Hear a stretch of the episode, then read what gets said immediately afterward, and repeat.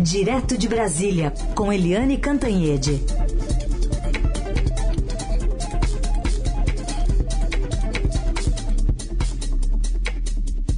Oi, Eliane, bom dia. Bom dia, Raíssen, bom dia, ouvintes. Bom, o que, que dá para falar desse começo de semana, hein, Eliane? Tem coisa que vem da semana passada, mas que vai respingar nessa. Olha, a sua risadinha já diz tudo, porque nós estamos lascados essa semana, porque tem muito assunto, está tudo muito quente, são várias frentes ali contra o presidente.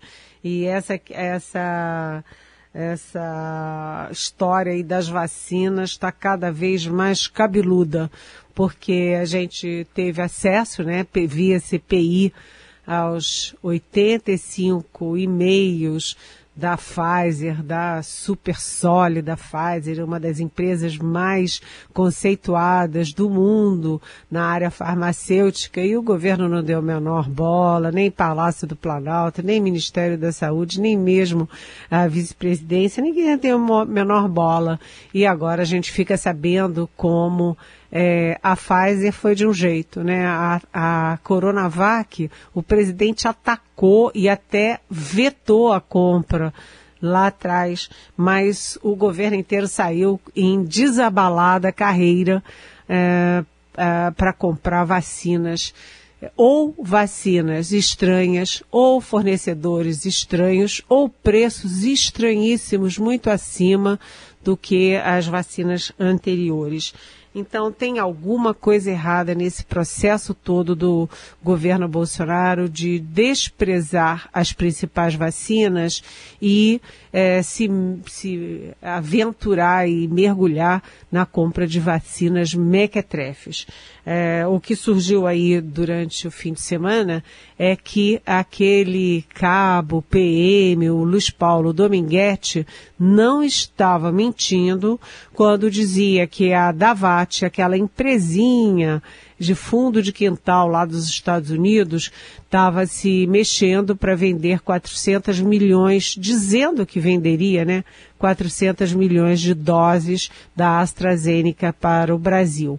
Não era mentira do, Donizé, do Dominguete, porque agora o, a TV Globo, né, o Fantástico e a, e a, a, a própria TV Globo conseguiram trocas de e-mails entre a Davat dos Estados Unidos a, e aqui no Brasil, enfim, é, e com gente do Ministério da Saúde, uma grande lambança, mostrando que até um pastor chamado, aqueles pastores, né, de, enfim, é, chamado Hamilton Gomes, de uma Secretaria Nacional de Coisas Humanitárias, uma história assim complicada, até ele estava metido no Ministério da Saúde fazendo essa intermediação de vacinas da Davat é, a preços exorbitantes.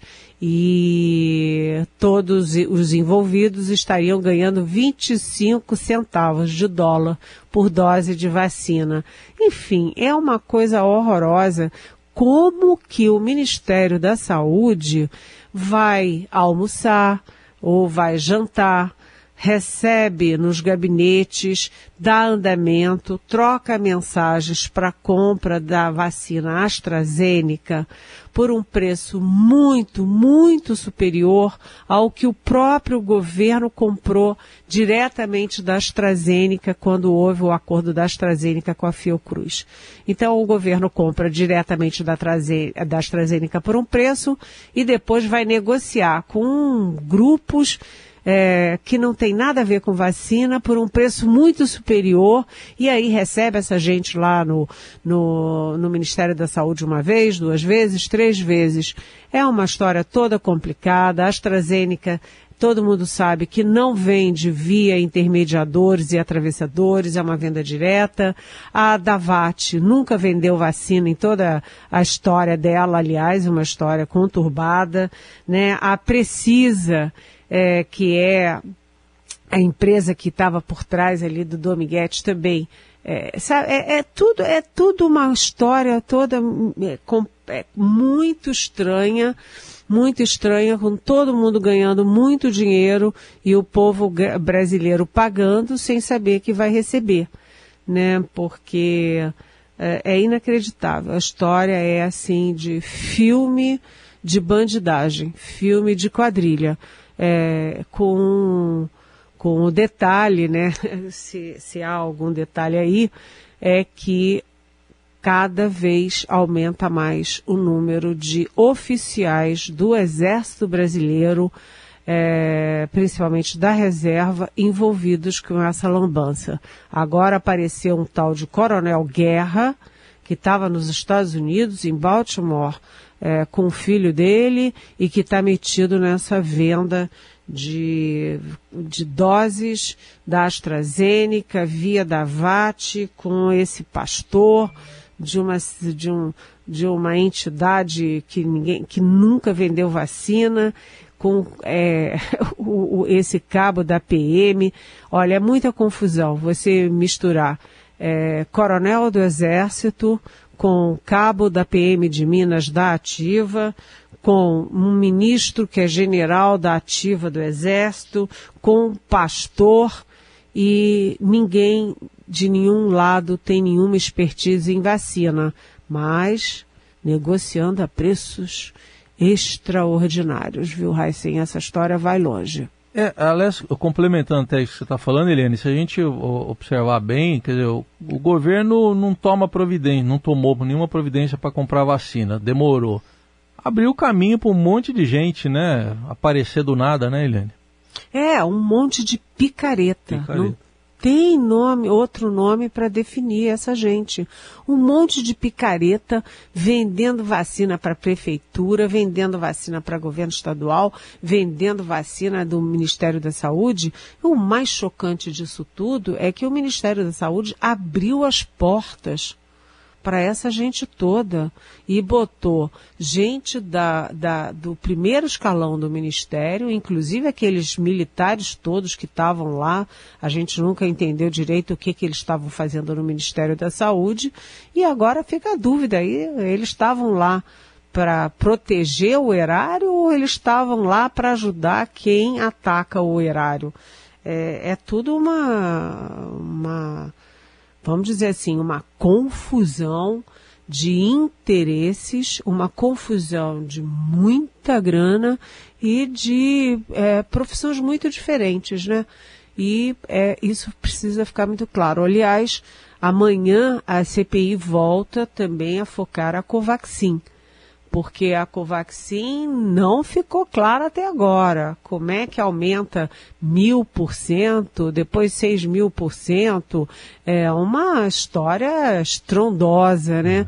E amanhã quem vai ser ouvida na CPI é a Regina Célia Oliveira, que foi a fiscal que passou por cima do Luiz Ricardo Miranda, que era o responsável pelas importações de vacinas e medicamentos, e ela é que assinou e autorizou a terceira nota fiscal da Covaxin, é, mesmo com divergências em relação ao contrato. Ela vai ter que explicar por que, que ela fez isso e a mando de quem. Muito bem. E sobre esse caso Covaxin ainda agora, né, Eliane, por um aspecto específico de suspeita de prevaricação, o presidente Bolsonaro oficialmente investigado.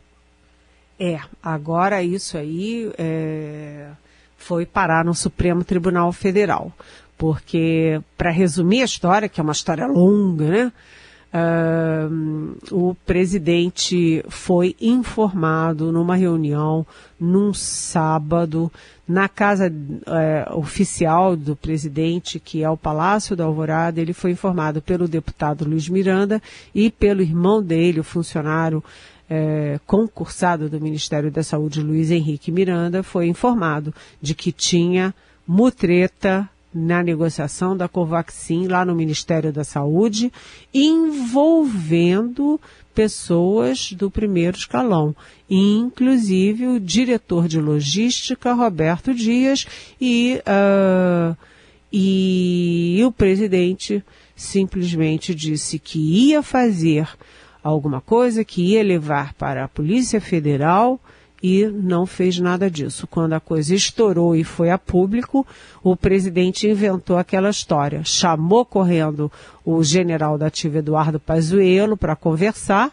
e em seguida, ato contínuo, ah, tá tudo explicado. O presidente tomou providência sim informou ao ministro Pazuello, que saiu no dia seguinte e que em 24 horas disse que tinha apurado tudo e que não tinha nada de errado.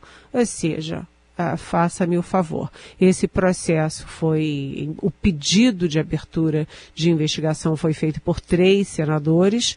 O senador uh, Randolph Rodrigues, que é o vice da CPI, o senador uh, Jorge Cajuru e o senador Fabiano Contarato. E aí a, a PGR disse que não tinha motivo para abrir, a ministra Rosa Weber do Supremo reclamou e aí a PGR mudou de ideia e agora está aberta uh, a essa investigação. Lembrando que é a segunda investigação no Supremo contra o presidente. A primeira foi detonada pelo ex-ministro Sérgio Moro, que uh, acusou o presidente de uh, tentar interferir politicamente na Polícia Federal. Como essa primeira investigação sobre a Polícia Federal não foi adiante, há dúvidas sobre o que, que vai acontecer nessa segunda, sobre prevaricação.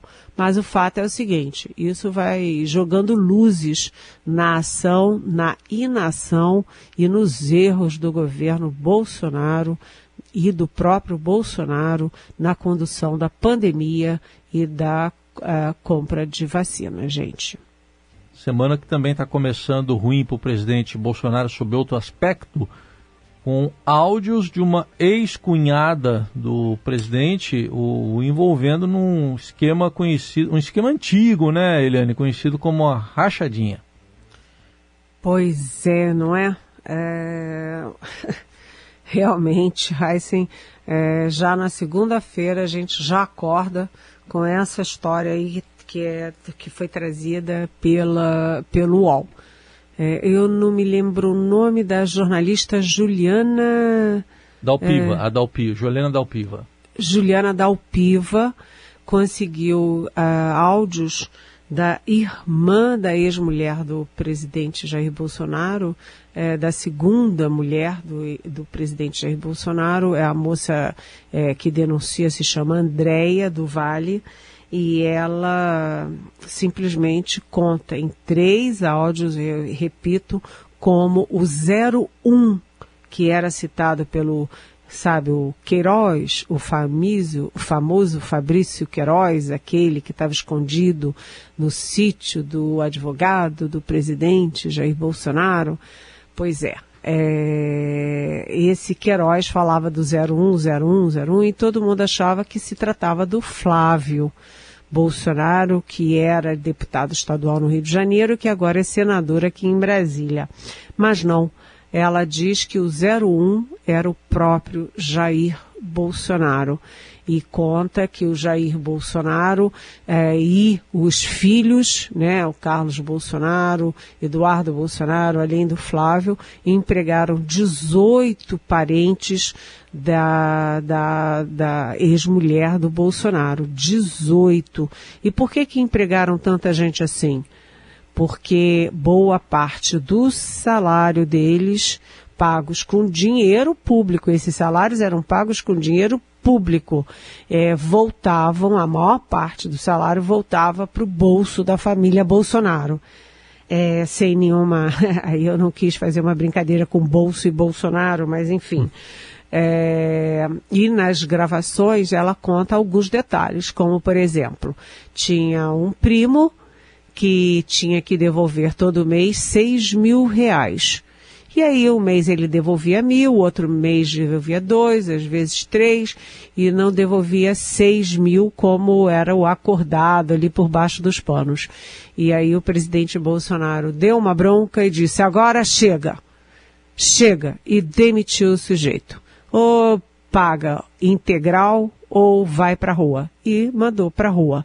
Esse é um detalhe, vamos dizer, sórdido da história toda. É, e isso compromete ainda mais a situação do presidente Bolsonaro. Ou seja, a rachadinha não era só do Flávio. Né? Depois já se teve também informações de que havia no gabinete do Carlos Bolsonaro, que é o 02 e que uh, é vereador no Rio de Janeiro. E agora é, tem aí, é o Jair Bolsonaro. Uma coisa que eu sempre perguntei desde a campanha de 2018 hum. e depois quando teve a posse do Bolsonaro, Heisen, é por que que o Bolsonaro falava tanto, tão mal da política?